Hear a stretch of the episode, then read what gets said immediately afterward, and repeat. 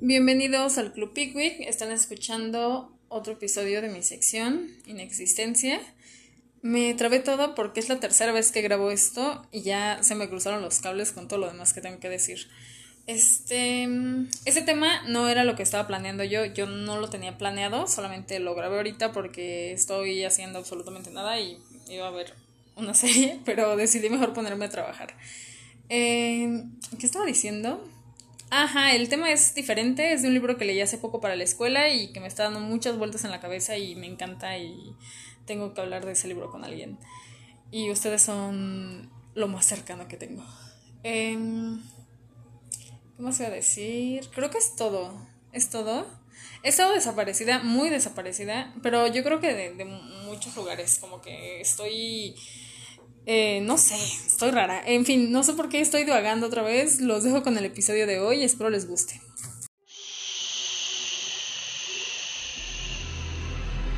No olvides entrar de puntitas y en silencio, porque este es un club secreto. El odio simplemente es una excusa para liberar la verdadera tendencia natural del ser humano por destruir su alrededor. Si existe este mundo, es posible que, que existan muchísimos más mundos pero solo tú, no tiene por qué saberlo nadie más y creo que esa es la clase más peligrosa de hoy. Digo, duden de todo, por favor, pregúntense de todo lo que hacen y conozcan todo lo que puedan conocer. Esta es la sexta vez que grabo esto y voy a explicar por tercera vez por qué es la sexta vez que estoy grabando esto. Estoy todavía grabando de mi celular porque mi computadora sigue sin internet y pues nada, no puedo grabar ahí. Entonces Em, me estoy muriendo. Ya me desesperé. No es que me haya desesperado porque me da mucha emoción grabarlo, porque este libro me gustó muchísimo. Pero me desespera porque tengo tanto tiempo sin grabar que a los cinco minutos ya soy Lolita Yala y me está saliendo los gallos. Eh, pero bueno, en fin, sigamos con esta grabación que espero salga mejor. Espero al menos durar unos 10 minutos grabando sin atorarme y sin querer morirme.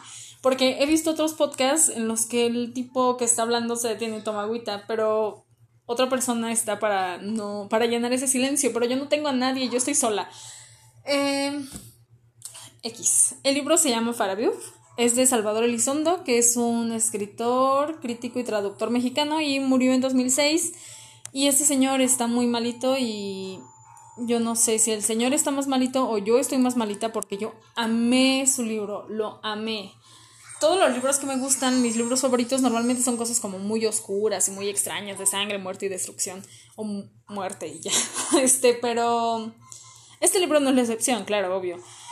Este, y no, no, es que de verdad yo no podía dejar de leerlo. De hecho, lo empecé a leer en la página 47, el capítulo 4, porque mi compañera y yo no lo dividimos a la mitad para el trabajo, que era un análisis. El chiste es que yo empecé a leerlo. Lo primero que dice el capítulo 4 es el olvido es más tenaz que la memoria. Yo dije, ok, ok, estamos empezando bien, vamos bien. Después, en una más abajo en la misma página, viene un texto que están diciendo las personitas, los, los personajes, y una de ellas pregunta, ¿acaso fuera un sueño todo esto? Un sueño del que no despertaremos hasta que alguien o algo nos responda a esa pregunta que anoche, que noche a noche nos hacemos. ¿De quién es este cuerpo que tanto amamos? Y la otra persona le responde, ¿y si solo fuéramos la imagen reflejada de un espejo? Y a esto le dice, entonces nada ni nadie podrá jamás contestar esta pregunta. Yo dije, ok, ok. Estaba yo de a seis ahí. Eh, y esto fue lo último que leí de este capítulo antes de volverme loca y empezarlo a leer desde el principio. Para esto lo empecé a leer a las 10 de la noche, me quedé toda la noche despierta leyéndolo y después en la mañana lo volví a leer porque no tenía todas las ideas claras. Y son preguntas, todos estos son preguntas en un párrafo. Y dice, ¿es que somos la imagen de una fotografía que alguien, bajo la lluvia, tomó en aquella plazoleta? ¿Somos acaso nada más que una imagen borrosa sobre un trozo de vidrio? Este cuerpo infinitamente amado por alguien que nos retiene en su memoria contra nuestra voluntad de ser olvidados? ¿Somos el recuerdo de alguien que nos está olvidando? ¿O tal vez somos una mentira? Cuando yo leí eso, yo dije, yo no puedo, no puedo leerlo desde ahí. Yo no podía, simplemente, no podía. Aparte el libro está cortito, tiene 100, 100 páginas, 101 páginas más o menos. Yo dije, ok, ok, miren, a mí no me cuesta nada de trabajo leerlo desde el principio y lo voy a hacer y puedo hacerlo. Claro que sí. Entonces, este libro, de verdad, recomiendo que lo lean. Creo que jamás, no, sí, sí, todos los libros que me gustan los recomiendo de esa manera, pero este libro, por favor, háganse el grandísimo favor de leerlo.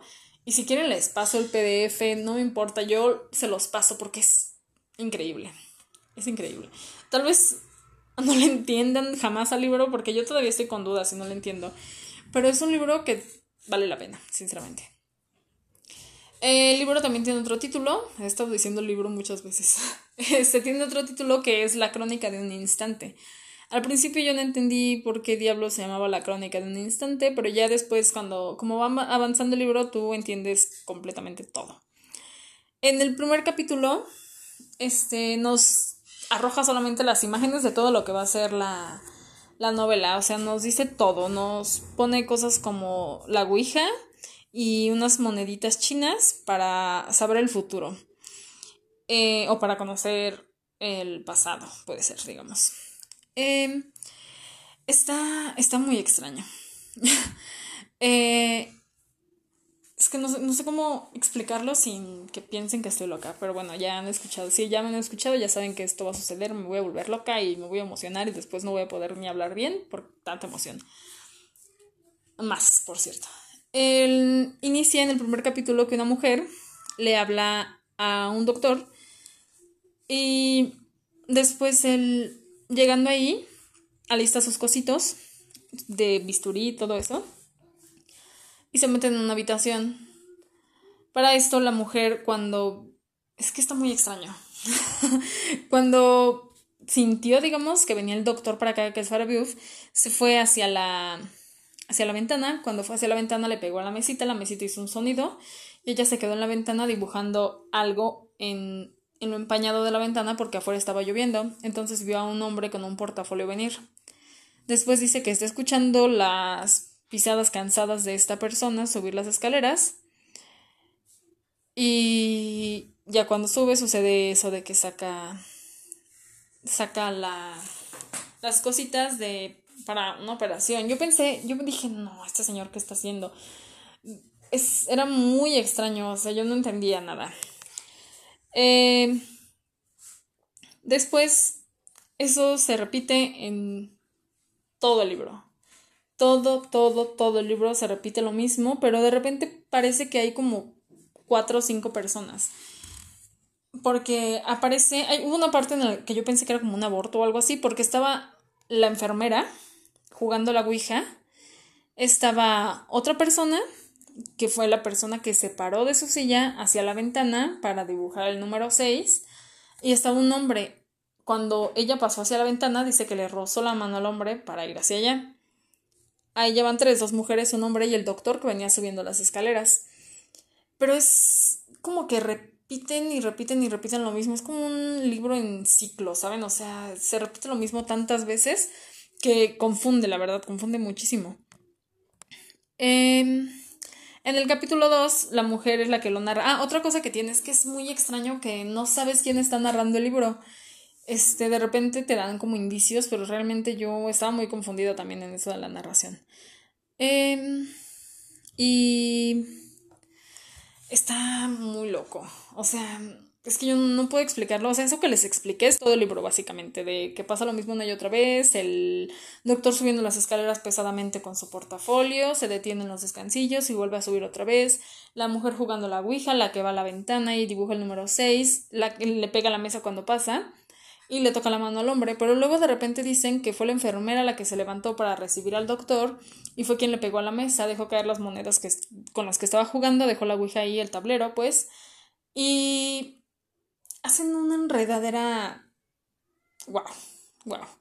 Y entonces, es que esto es como un rompecabezas, ¿saben? O sea, está muy extraño. Es un rompecabezas que conforme van diciéndote cosas y meten metáforas y te hacen preguntas, tú lo vas entendiendo. O sea, es un libro que te mete al libro para que tú respondas todas esas preguntas y vayas entendiendo. El libro no te da respuestas hasta nunca creo, nunca me dio respuestas a mí. Tal vez lo, lo leí mal. El chiste es que tienes que armar el libro tú. Eh, y cuando yo terminé de leer este libro por segunda vez fue cuando entendí todo lo que estaba pasando, más o menos, más o menos. También por la imagen de al final, que bueno, ahorita explico eso. Tiene una pregunta que creo que ya dije en las primeras citas, pero dice, ¿de quién es este cuerpo que hubiéramos amado infinitamente? O sea, yo dije, ¿qué? Porque para ese punto yo pensé que el doctor había matado a alguien. O que el doctor... Ah, para esto... Ay, es que esto es muy enredado. En todo el piso del consultorio ese, bueno, no es un consultorio, es una casa. En todo el piso de esa casa hay papel de periódico. Y dice de repente que se llena con sangre y que se está mojando por la sombrilla y cosas muy extrañas. Este. Y otra cosa que me llamó la atención es que nunca dicen otras personas, siempre son estas mismas personas que están diciendo, siempre son las mismas cuatro personas que yo creí que eran. Eh, nunca menciona a nadie más jamás. Entonces siente como que esa casa en la que están esas escaleras, ese tablero de Ouija, esa ventana empañada con el número 6 grabado ahí, son lo único que existe en el mundo. O sea, se siente como que todo eso es lo único que existe. Y tú estás ahí viéndolo y, e intentando averiguar qué diablos está pasando. El chiste, a lo que estaba antes de ponerme como loca, es que cuando preguntaron eso yo dije como de no entiendo. Y después entendí que no, no, no, no aman ese cuerpo, o sea, ese cuerpo que están diciendo no lo aman, pero quieren amarlo. Y no saben de quién es, podría ser cualquier persona, o sea, puede ser cualquier cuerpo que no aman y quieren amar. Y ese cuerpo del que estoy diciendo que hubieran amado infinitamente sufre una intervención quirúrgica, pero no, nunca nos dice cuál, bueno, sí, pero no tan visiblemente, según yo. Eh, y luego, otra cosa que hace el doctor es que describe el amor, el deseo y el sexo como, como una intervención quirúrgica. O sea, no lo. no sé por qué. Pero el chiste es que dice que eso es una intervención quirúrgica. Amar es una intervención quirúrgica. Y utilizan el proceso de... Ay, algo bien extraño también que me sucedió fue que me confundí mucho una página en la que... Ay, hablé muy lejos creo. Hubo una página en la que están haciendo una cuenta regresiva como lo hacen en la anestesia, que te ponen a contar del 100 hacia atrás. Entonces cuando está hablando de repente dice 100 y sigue hablando y de repente 99 y sigue hablando y 98. Y está todo el texto y entre paréntesis están los números que van pasando para cuenta regresiva. Luego de repente se regresa, o sea, porque cuando uno cuenta en cuenta regresiva, estoy diciendo mucho cuenta ni cuenta, va como 99, 98, 97, 96 y llega un punto en el que te confundes y vuelves a ir para arriba y te das cuenta y regresas para abajo y así continuamente. Entonces lo que están haciendo es como, como eso, utilizar ese proceso de anestesia o hipnosis para para que se pierda la conciencia y, y, creo que lo que intentaban hacer, algo así, era como volver la mirada al pasado, con todo lo que estaban haciendo de la Ouija y las moneditas, intentaban adivinar el futuro o ver el pasado, pero ese pasado los llevaría al futuro. Hay otra cosa también muy extraña, estoy hablando muy rápido, perdón. Hay otra cosa también muy extraña que dice eh, que iban en la playa caminando y luego la mujer se echó a correr y se detuvo y recogió una estrella de mar podrida de un cerca de un niño que estaba haciendo un castillo de arena. Cuando la recogió y volteó a ver al, a la persona que venía con ella, esa persona no la reconoce, no sabe quién es.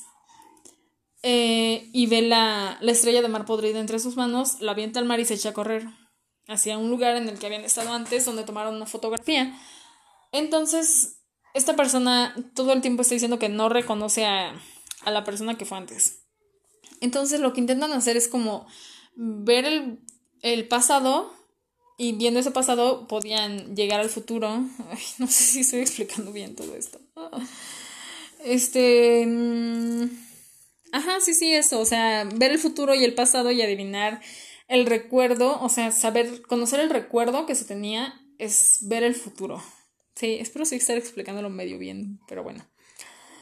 Entonces, este, se dice que cuando la persona formula esta pregunta de quién es el cuerpo que hubiéramos amado infinitamente, se va a morir. O sea, eso significa que se murió, ya.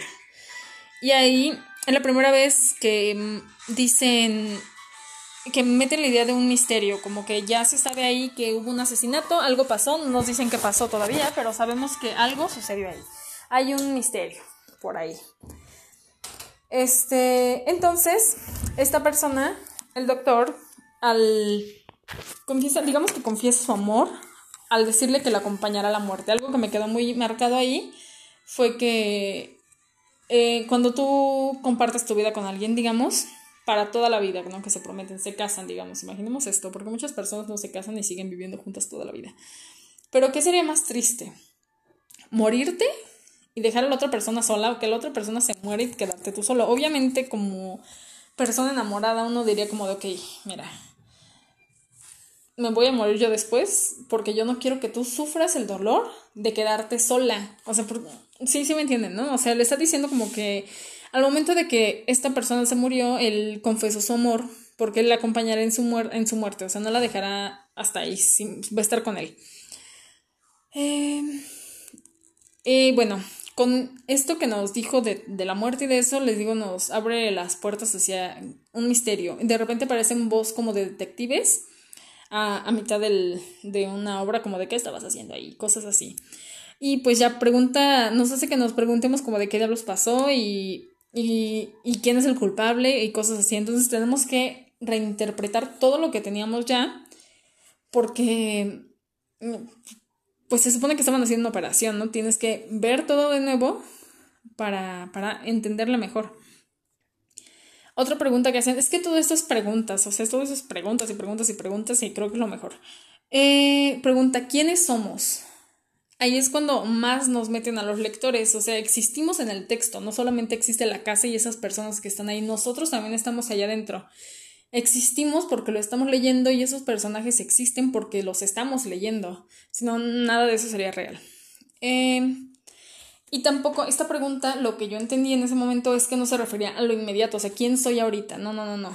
O sea, no, no está como hablando de eso, sino quiere, eh, quiere que recordemos quiénes somos, quiénes solíamos ser, o sea, nos está poniendo ahí que somos una falsificación de nosotros mismos. Eh, y ahí regresa la imagen que mete de ella en el mar, cuando se va corriendo, voltea y la persona no lo reconoce. ¿Y por qué no lo reconoce? Porque no es ella misma, es otra persona. Se convierte en otra persona en el momento en el que sucedió eso. Eh, la, en una ella del pasado que ya no existe, porque esa persona que éramos antes ya no existe, o sea, ya somos otra persona completamente diferente. Entonces, al momento de tomar la estrella de mar y todo eso, se supone que cambia la persona que era antes y esa persona no lo reconoce. Y entonces en el capítulo, creo que es el 3, me parece, eh, hace alusión más de cerca a la muerte de, de alguien. Este, porque menciona, yo solo recuerdo la cara de un asesino. Yo solo recuerdo la cara de un asesino. Y ahí a mí me puso en duda lo, lo, que les dije antes de la identidad y de quién somos y si soy solamente yo o hay muchos yo en este mundo y ese tipo de cosas, por lo del recuerdo que recuerdas y ya no eres la misma persona. Em, y bueno, em, también esto es que está bien rara, porque esto de que nos haga recordar una y otra vez es que va modificando a las personas que están ahí, o sea, el recuerdo cambia la identidad, modifica las identidades. Y Uf, ya me cansé de todo lo que estoy diciendo, disparates. Em, otra cosa que yo tengo marcada como en las citas que quería poner em, es un texto, eso que ya les dije antes. Em, y si solo fuéramos la imagen reflejada en un espejo, ¿somos el recuerdo de alguien que nos está olvidando o somos tal vez una mentira? Viéndolo desde este punto ya no se ve como la primera vez que se los dije, porque ya les expliqué todo lo demás. O sea, ya no, no sabes si solamente eres como el recuerdo en una persona o eres el recuerdo de ti mismo en ti mismo. Sí, mm, creo que no me estoy dando a entender, pero ajá. Em, esto, todo, toda la novela se llama, se le conoce como la crónica de un instante porque todo lo que pasa son solamente recuerdos y recuerdos y recuerdos y recuerdos es un mar lleno de personas que son ellas mismas, o sea, la enfermera, la mujer que fue a la ventana, el hombre que al que le tocó la mano a la persona que fue a la ventana y el doctor son la misma persona. Todos son la misma persona. Y yo primero dije, ¿qué? Pero ya después, viéndolo de un lado más intenso, lo entendí. eh, todo, toda, el el chiste es que toda la novela se basa solo en un momento. Ahorita les voy a explicar más. Primero voy a terminar esto y ya después les explico esto. Eh, pero no sabemos exactamente a qué momento se refiere. Y todo esto, todo lo que pasó solamente era un ritual erótico.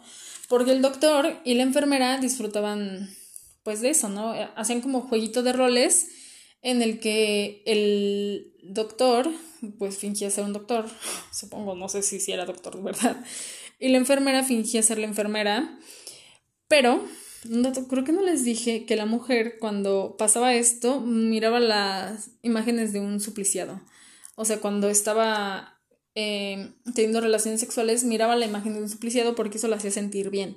Era como, no sé, le excitaba pues. Entonces, para este juego de roles, como que decidieron ir más allá de solamente que viera la imagen de un supliciado. Y está muy loco. Porque lo que les mencionaba antes de que para ellos el amor era un- una intervención quirúrgica. ¿Ok?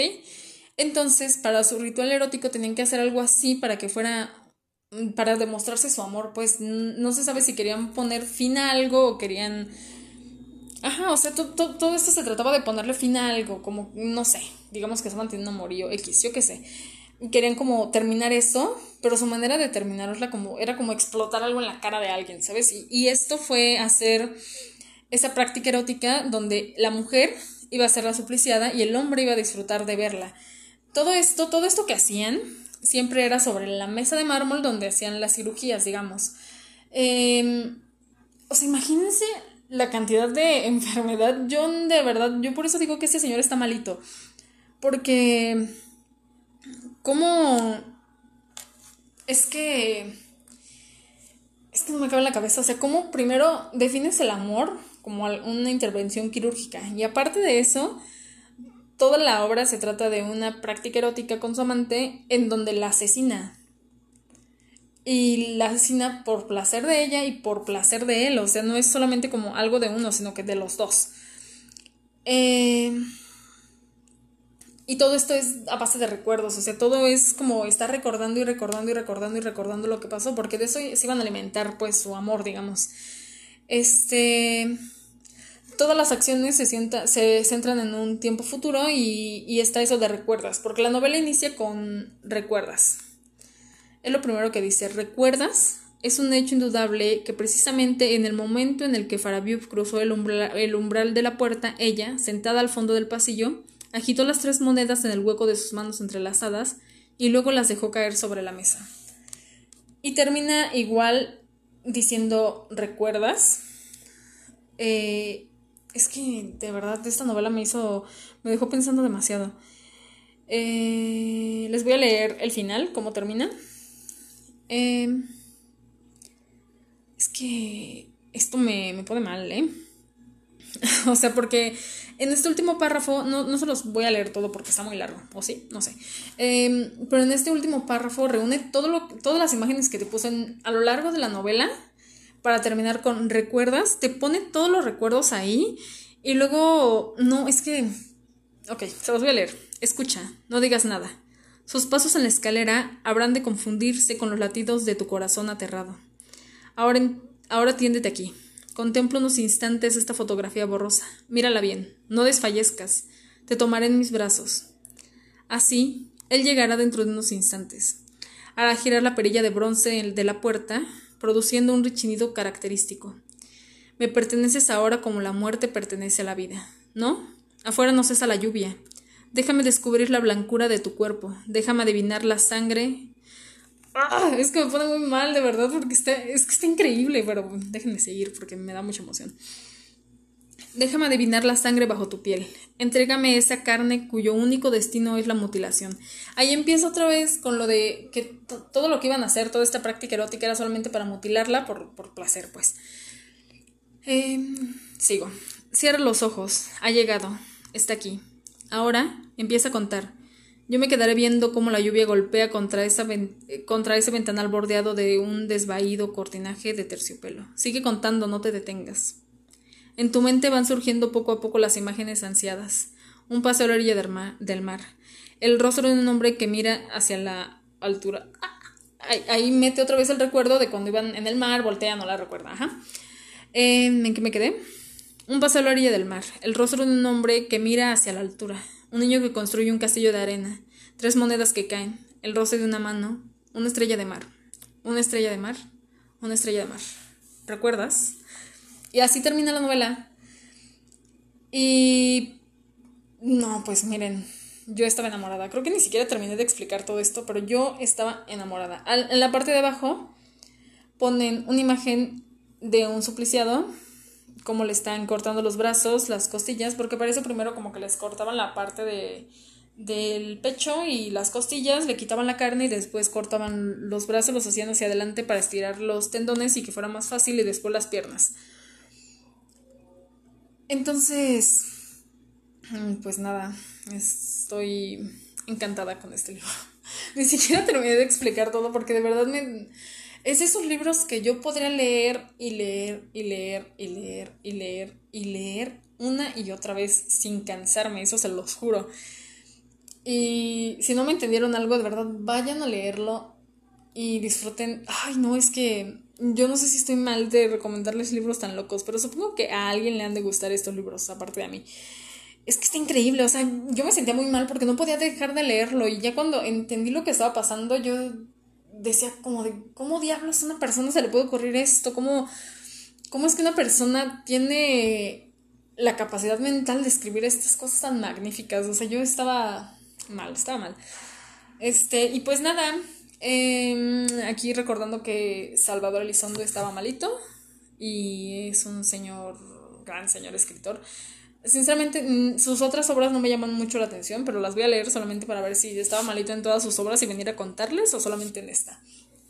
Y pues, pues nada, eh, está muy loco y, y es que las prácticas eróticas también estaban, están loquísimas. O sea, esa mujer se excitaba viendo la foto, esa foto que les describí ahorita del hombre supliciado. Este, y el hombre y ella creyeron que iba a ser como más excitante hacer la práctica en vez de solamente estar disfrutando mientras la veía, ¿saben? O sea, me vuelve loca.